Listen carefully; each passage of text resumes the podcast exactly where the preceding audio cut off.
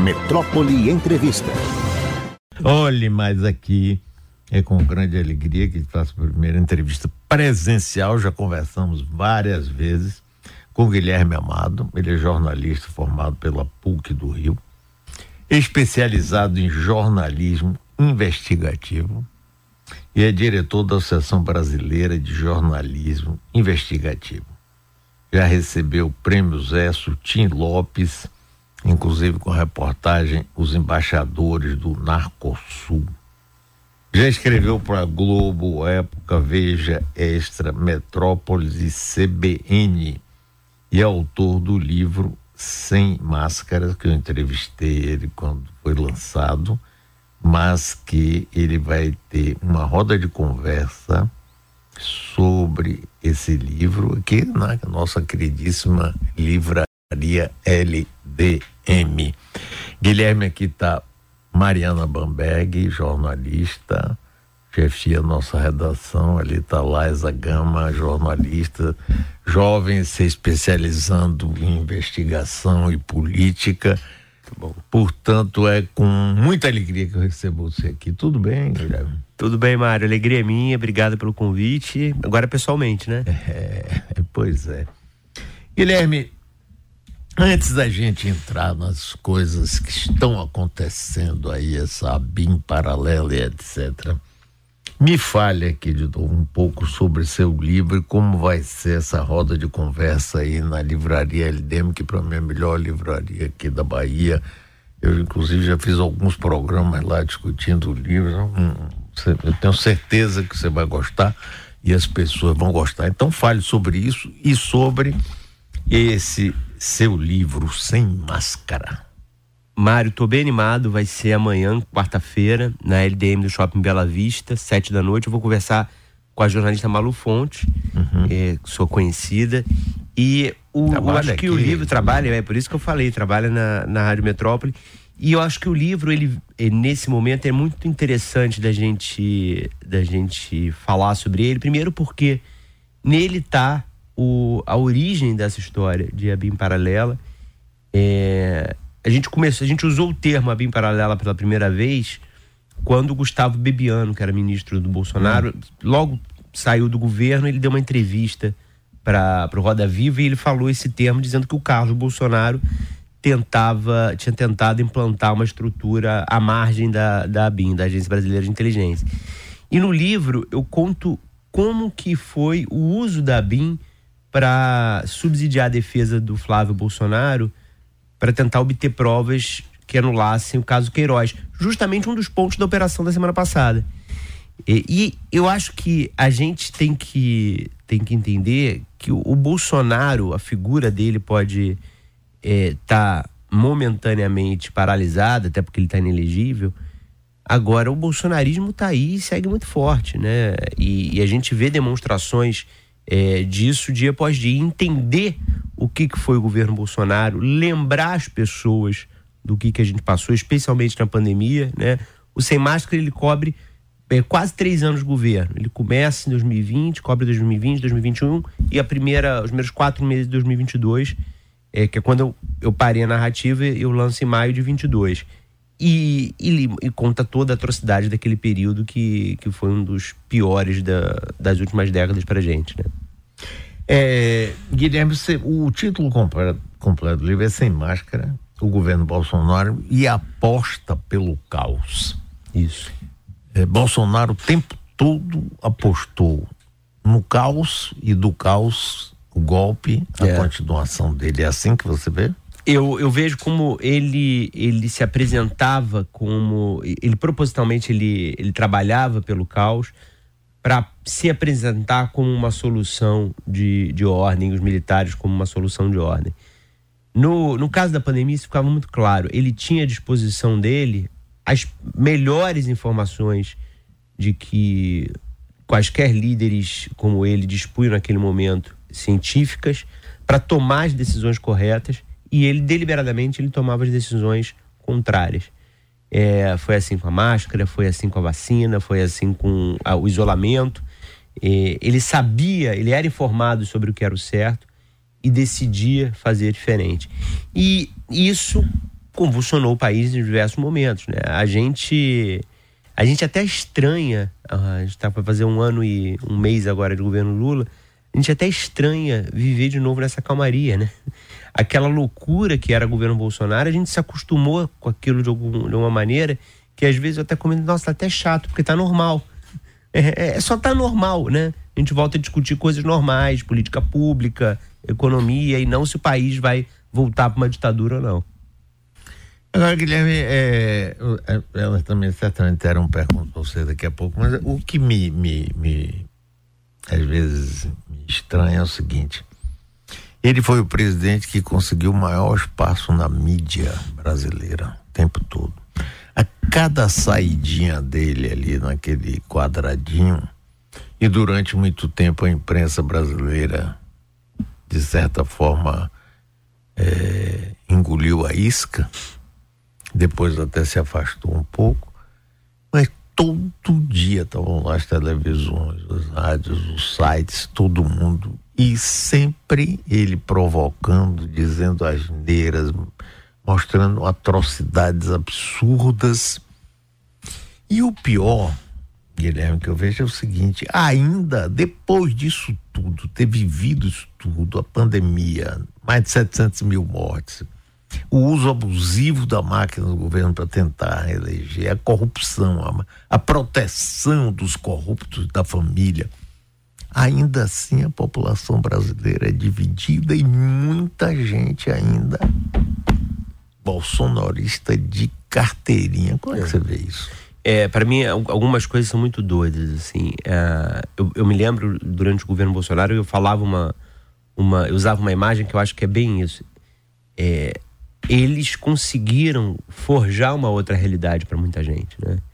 É, são pessoas que não que não não leem o, o noticiário básico, não têm ideia do que está acontecendo, elas se informam é, em sites que criam um mundo paralelo.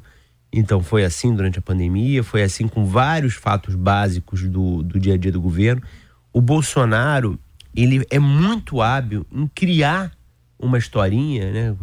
Agora a gente a gente popularizou como narrativa, mas é criar um discurso, criar uma história é, para dar a versão dele das coisas.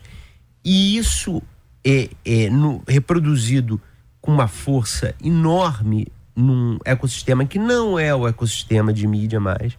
Então essas pessoas, grande parte delas, elas não ouvem mais as, as rádios notícias, elas não leem os jornais, elas não assistem a televisão, aos telejornais, elas estão informadas nesse outro ecossistema que cria um mundo à parte. E tirar essas pessoas disso é muito difícil.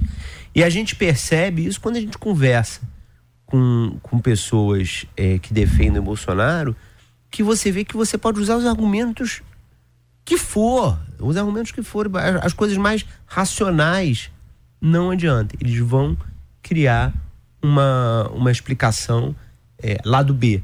Ontem foi isso. É muita gente ontem, muita gente achava que essa operação contra o Carlos Bolsonaro tinha sido criada em resposta à live do Bolsonaro de domingo. Quer dizer, as pessoas acham plausível que Polícia Federal, PGR, Alexandre de Moraes, é, o planejamento de uma operação, tudo isso tivesse sido feito em 10 horas, 12 horas, apenas para ser uma resposta a uma live com boa audiência. Não faz o menor sentido. Mas fazer sentido perdeu importância para essa turma há muito tempo. É, estamos conversando com o Guilherme Amado, jornalista, escritor. Mas, Guilherme, é, aí tem uma coisa seguinte. É, eu vejo pessoas, inclusive, a área médica, a área parece, me parece, pelo contato, uma mais atingida, médicos, dentistas, são assim bolsonaristas de carteirinha. E hoje a gente vê dois grupos que acabam se fundindo nessa oposição. Primeiro, os que são de extrema direita mesmo, que acreditam nesses valores, pátria, família, que é de uma hipocrisia e de uma mentira total, mas acreditam, religião, vida, nada de aborto, droga, etc. Com uma outra que diz assim: tá, eu não sou bolsonarista, mas eu odeio Lula eu quero que Lula morra. Lula é ladrão, presidiário, cachaceiro, o PT tá cheio de ladrão. Então, rapaz, acaba formando um, uma quantidade grande de pessoas que ficam nessa postura que continua dividindo o país. E aí? Exatamente. E, o, e, e presas essas convicções, né, de uma maneira muito, é, muito arraigada. Em relação ao, ao Lula, eu, eu, eu tô convencido que tem, assim, grande parte dessas pessoas, que é um, um pouco menos de, de 50% do país, né? A gente pode tomar isso, tomar a eleição de 2022 como um, um exemplo disso Acho que muitas dessas pessoas elas não vão mudar mais de opinião. Não adianta. Elas têm uma, uma convicção sobre o que é o Lula que é, fatos podem se, se, se apresentar. É, ele pode fazer um bom governo nesse mandato, mas não vai adiantar. Não, não, tem, não tem muito mais jeito. É, é, é, é quase como se fosse uma fatia do eleitorado perdida para o pro, pro presidente. Agora, se a gente ficar insistindo, hoje mesmo eu vi que ele em algum lugar ele falou, ele defendeu a, a polarização na cidade, né, na eleição desse ano. É, eu acho que se a gente também ficar insistindo nessa polarização, a gente não vai sair do lugar. Não vai adiantar. E quando eu falo não insistir na polarização, não estou defendendo necessariamente que surja uma terceira via, nada disso. Apenas o seguinte: se um lado não vai fuzilar o outro, se não vai botar num paredão, não vai matar todo mundo, que eu acho que isso ninguém está tá, tá propondo, nem de um lado nem de outro alguma distensão, algum recuo tem que haver de alguma parte, né? E eu acho que o governo federal, ele tem, ah, até pela, pelo fato de ter vencido a eleição de 2022, ele teria que ter isso como missão. Ele, inclusive, trouxe isso pro, pro, pro coração do governo, né? O lema do governo é união e reconstrução. É, a união é isso, era estender a mão, era, era fazer gestos. E acho que o governo está demorando a fazer isso, com os evangélicos, por exemplo. Os evangélicos votaram no Lula em 2022, 2026, na Dilma em 2010 e na Dilma em 2014. Quer dizer, havia ali um, um diálogo, havia um espaço. Era um público que o governo devia se esforçar muito para tentar reaproximar, é, porque é uma forma de você conseguir retomar essa coesão, pelo menos com uma parte da sociedade, né? É, e, e, tem uma coisa que tem até um ouvinte falando disso, que é o seguinte: é, a comunicação do governo não está nada boa. Semana passada eu entrevistei Lula. Sim. Né, e eu perguntei a ele se, presidente, só quem fala pelo seu governo é você.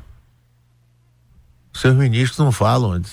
Eu sempre falava aqui com todos os ministros, agora não consigo falar com nenhum, porque eles não falam Aí ele diz, não, mas isso porque vão ter muito o que falar, etc, etc. Mas, mas é, é, quase que uma queixa, assim, um, um, relato de que a parte da comunicação do governo é fraquíssima. Você é muito fraco, concordo plenamente. Ontem o governo deu um, deu um presente para o Bolsonaro, né? Porque ontem era o dia, para o dia inteiro a narrativa, da palavra de novo, ser contra o Bolsonaro, ser um dia inteiro de fatos negativos, que a operação era contra o Bolsonaro, era contra a família Bolsonaro. E aí o governo faz uma postagem em rede social debochando da, da ação da Polícia Federal, é, aproveitando a ação da Polícia Federal para divulgar uma ação contra a dengue, mas não era um, de, o propósito não era divulgar uma ação contra a dengue, é, é hipocrisia achar isso. O propósito era fustigar o, o outro lado.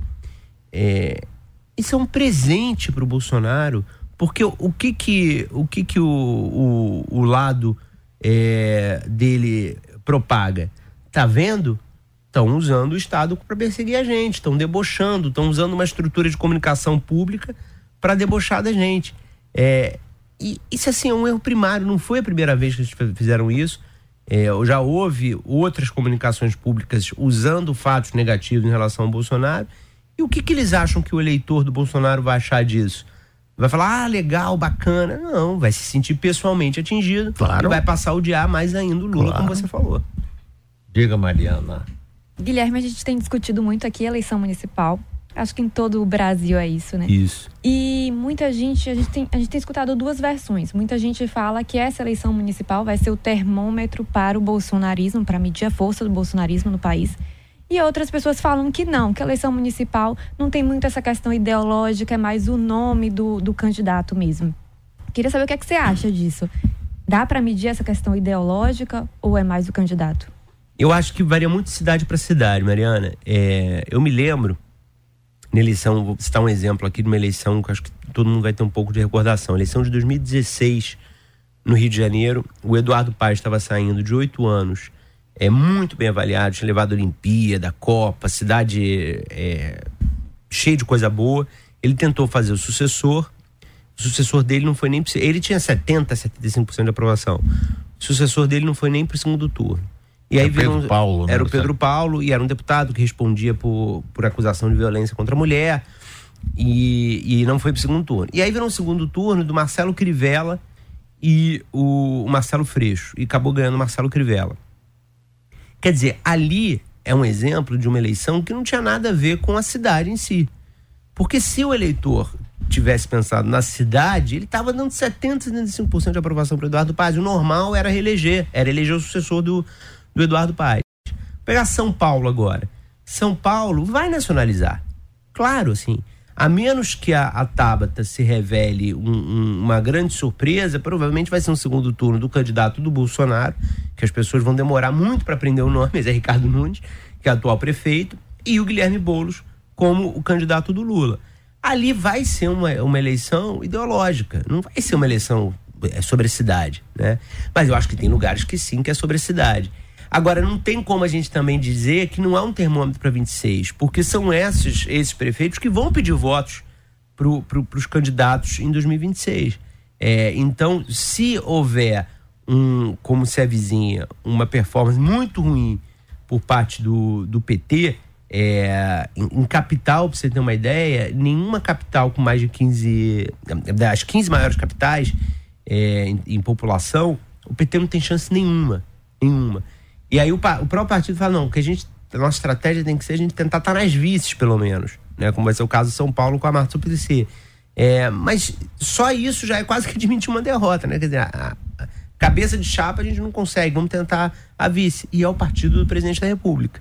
Isso em 2026 é claro que vai trazer dificuldade. É, e o, o, bolsonarismo a gente viu pela live de domingo que eles estão de manga arregaçada e, e, e vão trabalhar para fazer muita prefeitura. Né? Agora, é, tem muita gente que acha que cada eleição é eleição, a eleição nacional não interfere na estadual. Por exemplo, a última eleição.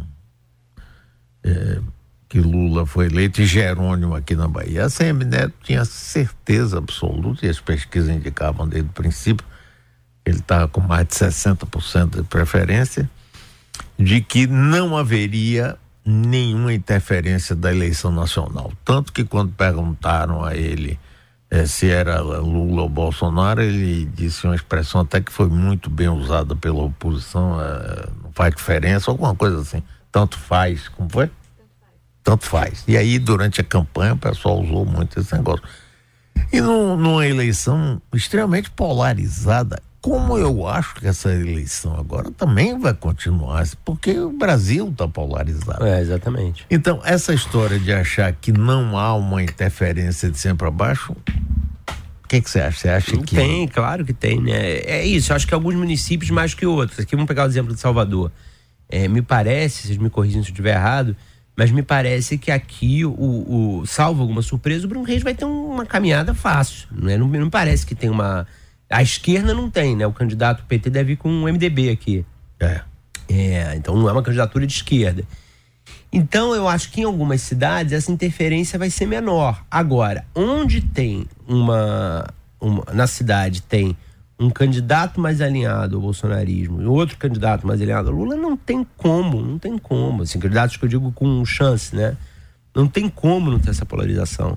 É, no, na semana passada eu estava no Rio de Janeiro e, e aí perguntei, eu tive com o Eduardo Paz, perguntei a ele sobre, sobre se lá ele achava que ia, que ia polarizar. Ele falou assim: eu, num, em princípio, eu não quero, eu vou trabalhar de tudo para quem não quer. Agora, se o Alexandre Ramagem, né, que deve ser o candidato Bolsonaro, é, ele vier com uma polarização, com, uma, com um objetivo de polarizar muito, eu talvez não tenha o que fazer. Eu talvez tenha que polarizar. E aí pode ele ser identificado como candidato do Lula e o Ramagem como do Bolsonaro e também ter essa polarização. Acho que varia, vai variar muito de cidade para cidade. Vocês concordam com essa análise que aqui em Salvador o, a coisa não deve polarizar ou não? Não, eu não concordo, não. não. Eu acho que pode polarizar, vou te explicar por quê. Porque pela primeira vez, veja bem, desde 85, o primeiro prefeito eleito depois do golpe militar fui eu. Sim. E de 85 até a última eleição, todas as eleições teve candidato do PT. Não conseguiu ganhar uma, nem ir para o segundo turno. Bom, a, e por quê? Tanto Wagner quanto Rui, quando Wagner assumiu o governo e Rui assumiu o governo, eles adotaram uma tática, para mim, completamente equivocada. Eles achavam que deviam ter três candidatos para pegar três segmentos de eleitores e levar para o segundo turno, sendo que o PT, o candidato PT, seria a cabeça de chapa né, e ia para um segundo turno. Furadíssima, porque dispersou. Desta vez, o governador Jerônimo Rodrigues foi cozinhando, cozinhando, o pessoal apertando ele para definir, definir. Ele só definiu quando ele conseguiu o apoio dos 11 partidos para apoiar um candidato que é conhecido, que é vereador algumas vezes, presidente da Câmara Municipal também e vice-governador do estado. O fato dele ser do MDB, é claro que pessoal do PT mais à esquerda estranha um pouco, mas Bruno tem uma boa, claro, ele larga, não é porque larga com a máquina na mão. Esse Sim. negócio da máquina é uma coisa terrível, esse negócio de reeleição. E a máquina é... municipal influi muito. Claro, claro, você tem obras, você tem. Hoje em eleição, Guilherme, tem uma coisa que eu acho assim que é escandaloso, mas é, existe. É o seguinte: empresas de prestação de serviço. Então você contrata merendeiras serventes, garçons, tudo, tudo. O poder público não admite mais, como não faz concurso, não entra no Estado, fica com a empresa. Ora, essas empresas, além de ganharem muito dinheiro e dividirem uma parte, é claro, desse dinheiro, elas são a forma com que o político que está no poder chega para um cabo eleitoral de uma, localidade tal, vou lhe dar 10 prestações de serviço lá para o seu bairro. O outro eu vou dar isso. Os próprios vereadores que são candidatos agora, estão eleitos, vão ser candidatos à reeleição, usam isso. Né? Você, além disso, você tem a obra que você vai lá, faz, tá, tá, tá. Então, realmente eu acho que Bruno leva vantagem leva vantagem porque também não é um prefeito mal avaliado, não é um estúpido, não é? e, e, e é, tem o uso da máquina. Agora, se o Estado resolver entrar na competição para valer, eu não sei se será esse passeio. Acho que a largada dele é tranquila na frente, mas aí tudo vai depender da decisão do governador, de Wagner, de Rui, se vão entrar, e Lula. Eu, eu conversei com Lula, inclusive perguntei a ele. Ele disse: tem candidato dele, Geraldo, mas eu respeito, porque Lula é sempre assim, viu? Uhum. Ele não entra. Quando, quando ele me deu uma entrevista ainda, ele candidato a presidente, e Jerônimo tinha sido recém-escolhido, eu tive que perguntar três vezes se ele foi igual a Pedro com Cristo. eu perguntava, Lula, seu candidato, você tem candidato na Bahia? Lula, tem candidato. Aí no final eu disse, Lula, vem cá. Jerônimo é seu candidato na Bahia. Aí ele disse Jerônimo. Quase a forceps, né? É, mas ele, mas ele vai assim. Então, ele agora também, ele disse que tem, que é Geraldo Júnior e tudo, mas não mostrou aquela força que é fundamental. Se ele entrasse na campanha, por exemplo, com força, é claro que vai fortalecer. Agora, eu concordo com você, Bruno já sai na frente, assim, galopando. Sim. Mas Laisa quer fazer uma pergunta a você também. Guilherme, a gente está vendo toda essa situação envolvendo a ABIN. Ontem teve a questão de Carlos Bolsonaro. E eu vi que o senhor deu uma entrevista para o ICL essa semana e comentou que teria sido vítima dessa espionagem, da espionagem que aconteceu em relação ao Rodrigo Maia, o ex-presidente da Câmara dos Deputados. Eu queria que você pudesse falar um pouco mais sobre isso. Eu, eu acho que a vítima era ele, na verdade, não era eu, não. Mas é, é, foi um, é um episódio que eu contei que é. para mim ficou claro que ele era espionado. No primeiro carnaval depois dele deixar a presidência da Câmara, eu fui tomar um café com ele no apartamento funcional que ele estava ocupando em Brasília. Fiquei lá um pouco mais de uma hora. Não tinha ninguém na casa dele. É... Eu saí também num. Enfim, a quadra lá que ele morava em Brasília chama, chama de quadra, né? Como se fosse o quarteirão, digamos assim. Ele estava completamente vazio, porque era um gasto só onde mora deputado. E na semana seguinte saiu uma nota num jornal no Rio de Janeiro, que é um, é um jornal que era muito próximo do, dos Bolsonaro, é, dizendo que o, ex-presidente da Câmara, Rodrigo Maia, tinha recebido no sábado de carnaval o jornalista Guilherme Amado para um café da manhã na hora tal. Não sei o que. Eu li aquilo, tomei um susto, eu liguei para o Rodrigo Maia. Falei, você comentou com alguém que a gente tomou café? Não, não comentei com ninguém. Eu não tinha comentado com ninguém, mas a gente comentado assim, nem com a minha mulher eu tinha comentado. Porque não, porque não tinha por que comentar. Eu tomei um susto com aquilo. Eu falei, Rodrigo, é óbvio que alguém está te espionando. E passou isso para os que passaram para esse jornalista. Ele falou assim, mas eu tenho certeza que eu sou espionado. E aquilo ficou muito claro para mim, assim, porque não tinha como, não tinha como. E o própria, a própria coisa de passar isso para um jornalista que publicasse, eu acho que tinha um pouco de, de fazer é, as pessoas perceberem que ele estava sendo olhado, porque não é notícia. Né? Você dizer que um, um, político conversou com um jornalista, isso não é notícia, isso é recado, não tem outro nome. Né? É, é verdade. É verdade. Nós estamos acompanhando você. É, exatamente. Né? Sim, agora é, estamos conversando com o Guilherme Amado, jornalista, escritor. Amanhã, a partir das 19 horas, ele estará batendo papo aí na livraria aqui do LDM no Bela Vista sobre esse livro dele muito interessante, Sem Máscaras, o governo Bolsonaro e a aposta pelo caos. Antes da gente chegar agora na paralela, na a BIM paralela, qual a sua visão sobre o 8 de janeiro? Ele foi uma tentativa de golpe, os militares não entraram. Como é que você vê aqui, Daniel? É, acho que não tem como a gente não, não chamar de tentativa de golpe, né, Mário? É, é, é uma tentativa, sem dúvida, diferente, né? Não era tanque na esplanada fechando o Congresso. É, eu acho que é, claramente não parece que havia um alinhamento é, direto entre as cúpulas militares e os, os golpistas. É, se houvesse, é, talvez não, não, não tivesse fracassado, mas o objetivo ali era criar o caos, ó, o caos aí de novo, é, para que fosse uma situação de descontrole e o Lula tivesse que, que baixar uma GLO. E a GLO, a Garantia de Lei de Ordem, faz com que os militares tenham é, poderes acima do que a Constituição lhes dá. É, então eles é, é como se é, momentaneamente a esplanada, né, a Praça dos Três Poderes, portanto o coração do, do poder no país, ficasse entregue a eles. É, e na ilusão do, do, dos golpistas, daqueles invasores ali, é, aquilo faria com que o Lula é, não conseguisse retomar o governo, os militares seguissem.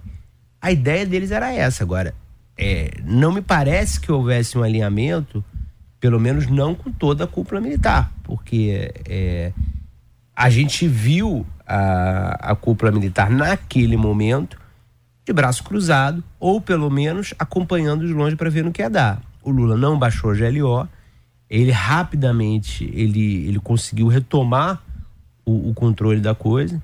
É, dois dias depois dá uma demonstração de muita força, talvez o período que ele tenha, que ele tenha estado mais forte no governo foi no 10 de janeiro, quando ele desce a rampa com os governadores, inclusive os governadores de oposição.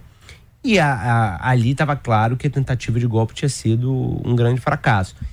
E foi um grande fracasso sob vários aspectos, porque não sei se você percebeu, mas desde então a direita não conseguiu mais ir para a rua. Né? Aquela coisa que a gente tinha desde 2013 no Brasil, de a qualquer momento a direita conseguir colocar milhares, milhares, milhares de pessoas na rua, eles não conseguiram mais. É, a gente, tudo que a gente viu de protesto no ano passado foi muito tímido, foi muito pouco. É, talvez um, um, um, efeito direto desse 8 de janeiro, em que é, parte daquelas pessoas que iam para a rua, que iam para rua viram que estavam sendo usados pessoas que estavam naquilo, mas que não queriam a, a abolição do Estado Democrático de Direito, não queriam uma ditadura. E, e medo também, né? Medo do que, que aquilo ali pode se tornar. É uma, uma coisa que você vai para rua achando que você vai é, balançar a bandeira do Brasil, você termina depredando o prédio, no meio de gente está depredando o prédio, invadindo o prédio, e, e, e, muita gente ali, o fato é que até hoje está presa e alguns com a vida completamente, é, é, acertadamente arruinada. Gente com 19 anos de cadeia. É o que está certo, está absolutamente certo. Agora, de novo, o governo tinha que usar isso a seu favor. Eu acho que usa pouco. Tinha que usar essa, esse segmento mais extremado como exemplo para os que não estão tão extremados nesse, nessa metade do país que, que não gosta do Lula e falar com essas pessoas e falar: vem cá, vem cá, se aproxima. Você não precisa estar tá lá naquele canto. E é o que a gente tem falado. Eu acho que faltam, é o que eu, eu, eu tava falando, acho que faltam gestos nessa direção. É, Guilherme, tem uma coisa interessante, seguinte, cenas, inclusive. Quando a PM é, foi em direção ao Forte Apache, né, assim que é chamado, chamado quartel-general, para acabar o acampamento, o exército botou tanques, pessoal armado na direção da polícia. E os diálogos que aconteceram, que hoje a gente sabe, entre Flávio Dino, Rui Costa, eh, José Múcio e o então comandante do Exército, ele, por pouco, muito pouco, pouco mesmo. Não desanda, não né? Hã? Por pouco não desanda.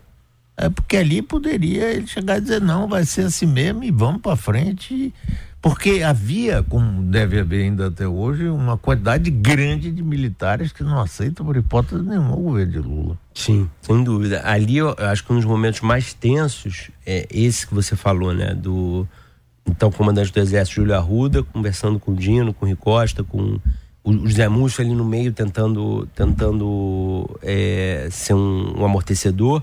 Mas teve também um muito pesado do Ricardo Capelli, já interventor, já nomeado interventor, com o comandante militar do Planalto, o general. Interventor da polícia. Interventor da segurança do DF, é, né? Da segurança do DF. E com um, uma conversa dele na frente do, do QG com o comandante militar do Planalto, que é o general a quem cabe fazer, é, cuidar militarmente de toda, de toda aquela área do, do, do Planalto, né? Que chama, que inclui a Praça dos Três Poderes, a Esplanada e tal. E aí é, o interventor, né, o Capelli, chegou com a PM e falou: vamos desmontar o acampamento. E esse, esse general vira para o Capelli e fala: é, se o senhor fizer isso, vai ter derramamento de sangue. E o Capelli não, não entendi, general. O que, que o senhor quer dizer com derramamento de sangue? O senhor está querendo dizer que o exército vai, vai, vai contra a polícia, que está desmontando o acampamento, cumprindo uma ordem do STF? Aí o general dá uma recuada e fala: não, eu estou dizendo é que vai ter gente. Aí dá um, uma desculpa. É, vai ter gente que vai cair, vai ter correria, mas o, o primeiro sentido que ele falou foi, foi outro, foi o que o Capelli é, acertadamente entendeu. E aí Dali a coisa escala para pro, pro chefe de ambos, né? Então, e aí tem a conversa do Dino com o Júlio Arrudo, que era o general, que era o comandante do exército, e, e chega-se numa solução de só tirar o acampamento no dia seguinte. O é, que, que eu acho que tinha ali, claramente?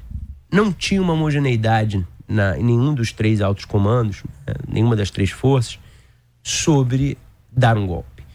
E nunca houve essa, essa totalidade em nenhum momento do governo Bolsonaro. Porque se tivesse havido, tinha tido golpe. Claro, não, também. Não tinha, não tinha razão para não ter tido.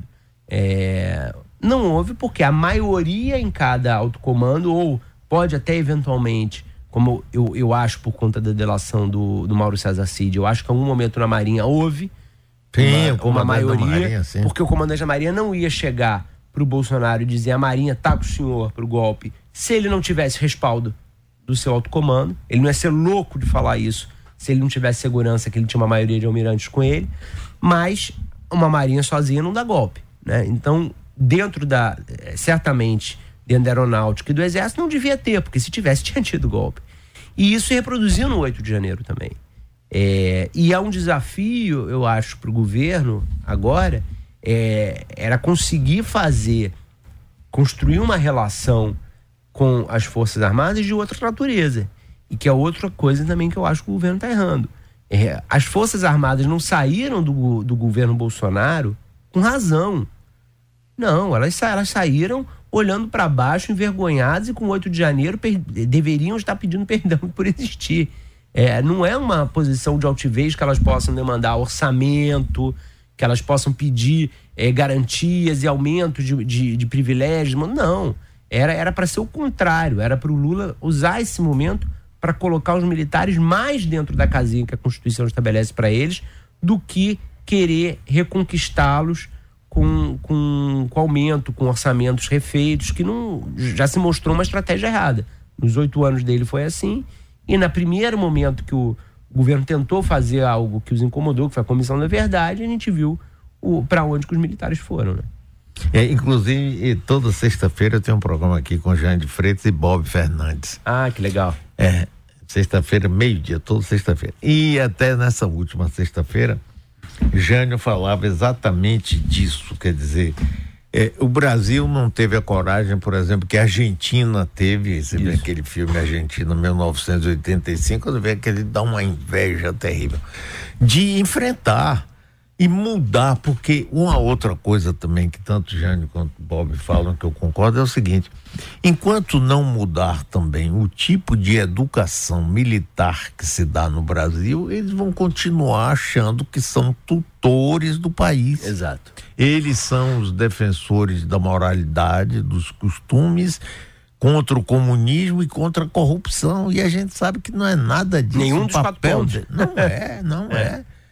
E eles continuam sendo educados dessa mesma maneira. E o que você falou é verdade. O presidente, o governo do presidente Lula fica, sabe, ainda assim tentando conquistar. Não é por aí. E não é uma coisa de briga, não é briga. Não. É, é, é, é virar e falar: olha, constitucionalmente o que está escrito é isso, é isso que vocês vão fazer, acabou, né?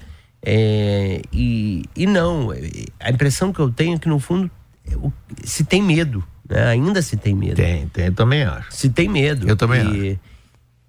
E o fato é que foi por um espirro que o Lula ganhou, foi, foi por muito pouco, mas ele ganhou. Então, o povo, na sua maioria, é, respaldou uma, uma, uma proposta de governo é, que coloque também limites ao, aos militares, porque não achemos que, é, que isso não vai voltar. Nós, ah, agora a, a, política saiu dos quartéis. Definitivamente não saiu mesmo. Nada, claro que não saiu. Né? Por isso que você está falando, está na raiz, está na educação, na forma que eles são formados, né? Guilherme Amado, jornalista escritor, agora fale um pouco pra gente aqui sobre a BIM paralela que você já conhece há bastante tempo. E isso, em 2020, segundo semestre de 2020, eu acho, talvez naquela época a gente tenha conversado, é, eu publiquei uma, algumas reportagens, eu estava indo na revista Época, sobre o, uso que a defesa do Flávio Bolsonaro, os advogados do Flávio Bolsonaro estavam fazendo com a anuência do, do então presidente Jair Bolsonaro, da BIM, para conseguir provas que anulassem o caso Queiroz. A tese da defesa naquele momento é que o Flávio tinha sido alvo de uma devassa na Receita Federal por parte de uma organização criminosa. Eles usam as, as advogadas usam esses termos, que vasculhavam é, perfis de vários políticos, empresários, com o objetivo de fazer dossiês, de achacar é, esses empresários. E elas se reuniram com o Bolsonaro em agosto de 2020, no Palácio do Planalto, uma reunião que estava o Ramagem, que estava o Heleno, e pediram a, ajuda da BIM para conseguir as provas que respaldassem essa tese de defesa que anularia o caso Queiroz. É, naquele momento, é importante a gente lembrar, o, o Flávio ainda não havia se livrado do caso Queiroz. E aí eu consegui e publiquei na, em dezembro de 2020 relatórios que é, o que entre os advogados era chamado de ABIM, é, construções do que, que as advogadas tinham que fazer passo a passo para conseguir essas provas. Uma das advogadas é, me confirmou numa entrevista que recebia isso, que o Flávio recebia isso. E aí ela, essa advogada, Luciana Pires, disse na entrevista que recebia do Alexandre Ramagem esses relatórios. Quer dizer, numa deturpação completa do que seria a função da BIM. O Alexandre Ramagem, nesse momento, era o diretor da BIM. O Alexandre Ramagem sempre negou que tivesse envolvimento com isso, mas nunca cobrou a advogada. Não processou a advogada, processou a mim. A mim me processou. A advogada que disse que foi quem colocou ele na história nunca processou. Na semana passada, o Flávio Bolsonaro foi dar uma entrevista ao vivo na Globo News e o nosso colega Otávio Guedes perguntou a ele é, sobre isso. Perguntou, senador, a sua advogada mentiu ao Guilherme Amado? E aí ele dá um somebody love, ele ah, mas vai, não, não mentiu, são realidades diferentes. E ele não responde. Ele não responde. No mesmo dia, o Alexandre Ramagem deu uma entrevista também na Globo News, novamente foi perguntado a ele, e ele não rebate a afirmação do advogado. Ele diz: não, eu não fiz, mas ele não encara, ele não enfrenta o fato da advogada do Flávio Bolsonaro. Ele não está falando do, do, do vendedor de picolé da esquina. A advogada do filho do presidente da República, diz que ele mandava. E isso ele não consegue encarar. Ele, ele não consegue enfrentar isso. É, o Alexandre, o Alexandre é ótimo. O Alexandre Moraes colocou, é, falou sobre esse episódio da decisão da semana passada. É, é um dos fatos sobre a investigação do uso dessa estrutura paralela. E, e, e, Mário, é uma coisa de extrema gravidade, né? Porque você ter um aparato de inteligência para usar contra o opositor para encontrar prova para inocentar o filho do presidente da República no processo de corrupção, isso tudo é coisa de ditadura. Né? É coisa de ditadura. É, depois, agora, essa última busca e apreensão na casa de do, do Carluxo é, introduz novos, novas descobertas desse uso da BIM paralela? Sem dúvida. Tem um, um fato nessa busca de ontem que é muito grave. A Polícia Federal encontrou um print de uma assessora do Carlos Bolsonaro falando com Ramagem, pedindo uma relação dos inquéritos que políticos do Rio de Janeiro respondiam na Polícia Federal. E hoje a gente noticiou na coluna lá no, no Metrópolis que o Alexandre Ramagem entregou uma página, entregou uma, uma, uma lista com seis páginas de todos os inquéritos, nomes e números dos inquéritos. De novo, o que, que o diretor da agência de inteligência tem que prestar serviço para o vereador, filho do presidente da República, informando uma lista de inquéritos que políticos do Rio de Janeiro respondem? Qual seria o uso disso? Qualquer que seja a opção, não é um uso correto. Porque não é papel dele, Ramagem, fazer isso como diretor da BIM, não é papel do, do filho do Bolsonaro ter esse privilégio, ter acesso a isso, e do uso na máquina pública claramente para fins políticos, porque ou era para proteger, ou era para vender uma promessa de apoio, ou era para perseguir. É uma dessas opções, né? Isso foi encontrado ontem, é... e, e certamente com a, algumas coisas que a gente já viu dessa busca de ontem é apenas um, a, a, ponta do iceberg. Com um assessor do, do Carlos Bolsonaro, acho inclusive um assessor que estava aqui em Salvador, encontraram 10 celulares, é, quatro computadores, é, bom uso também, assim, porque uma pessoa precisa de 10 celulares, né? A gente sabe que por trás de vários esquemas de, de disseminação de fake news, tem um uso de diferentes aparelhos de celular. Né? Não, não, tem ninguém que precise de 10 celulares para fazer boa coisa. Né? É, Guilherme, é, é, é, bom a gente lembrar que esse Ramagem se aproximou de Bolsonaro porque era um dos seguranças dele, ou não sei se era o chefe da segurança, durante a campanha presidencial. Isso. Aí ele se aproximou, ele acabou indo chefiar a BIM Bolsonaro tentou nomear ele diretor-geral da Polícia Federal Supremo, vetou.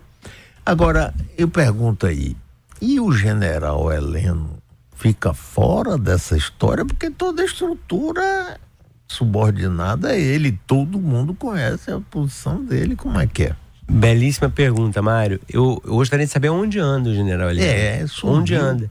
E, e, e, por que que ninguém está procurando ele? Porque assim, o chefe do Alexandre Ramagem Era o general Heleno. É, pois é. Né? A BIM se subordinava ao Gabinete de Segurança Institucional e o ministro era ele.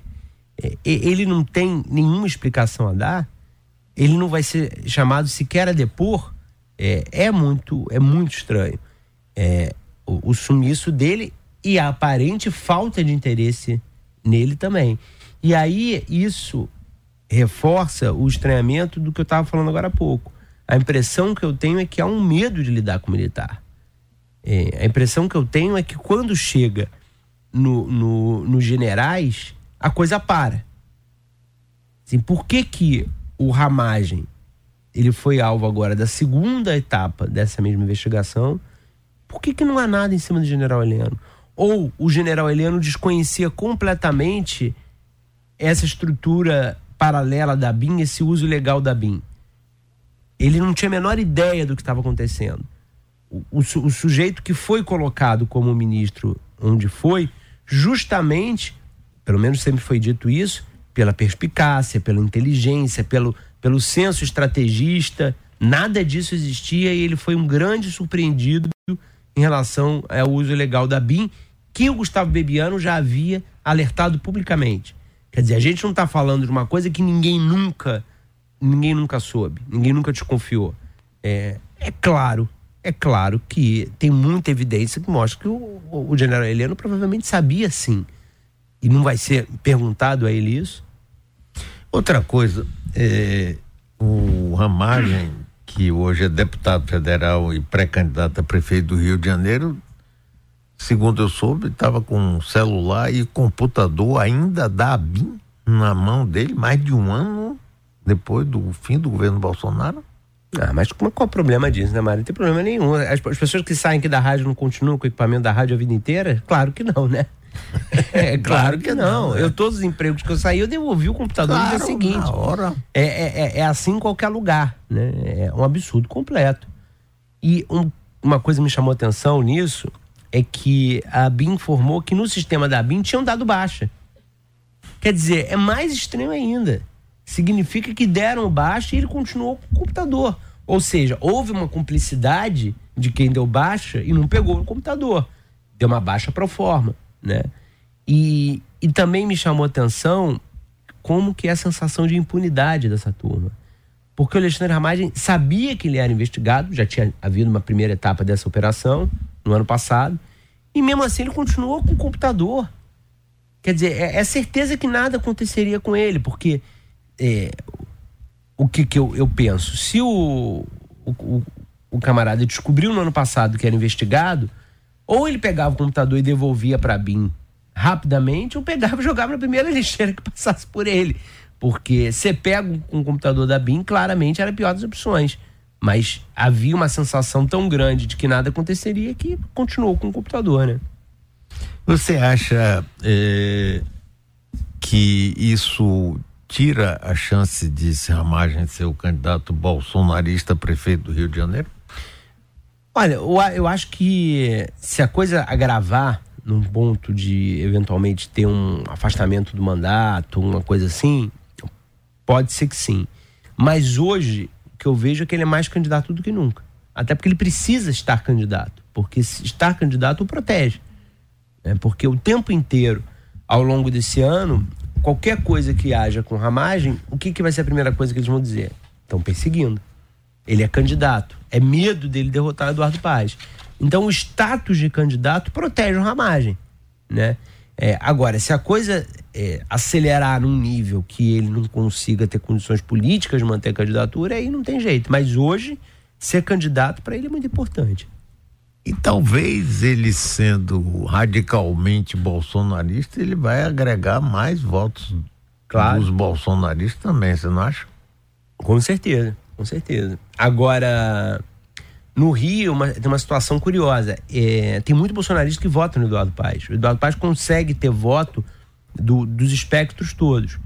É, não é uma eleição, acho dificilmente uma eleição de primeiro turno, mas, a depender da performance do candidato da esquerda lá, o principal deles, que é um candidato do PSOL, Tarcísio Mota, que é deputado federal, e o PSOL sempre tem boas votações no Rio, é, se o Ramagem não conseguir agregar muitos votos, tem chance dele sequer para o segundo turno. e você ter um segundo turno semelhante ao que houve várias vezes, Eduardo Paes e PSOL. É, houve muitas vezes, teve alguns com freixo e o, e o Paes sempre ganhou. Pode repetir isso, que para o bolsonarismo seria uma demonstração de fraqueza enorme, né? Guilherme Amado, que bom te conhecer pessoalmente, estar tá aqui com você, bater esse papo. Queria que você convidasse o pessoal para estar tá pessoalmente com você amanhã na livraria LDM, aqui pertinho, no shopping Bela Vista. Mário, prazer foi meu tá com você, estar com o pessoal todo aqui, obrigado. É, esse papo vai ser com a Malu Fontes, jornalista da Rádio Metrópole, amanhã na LDM, às 19 horas, no shopping Bela Vista. Vamos falar, vamos fazer um bate-papo sobre o Sem Máscara, falar sobre a situação política atual, sobre o, o governo Bolsonaro, essa retomada da, da direita e as, e as chances deles na eleição desse ano e na de 26, enfim, vai ter um papo muito, muito legal lá a partir das sete da noite. Muito bem, parabéns, viu? Obrigado Sou seu você admirador, adoro o seu trabalho, rapaz. Esteja mais vezes com a gente, por Zoom ou pessoalmente. Só convidar. Grande abraço para você, viu? Continue. Prazer foi meu.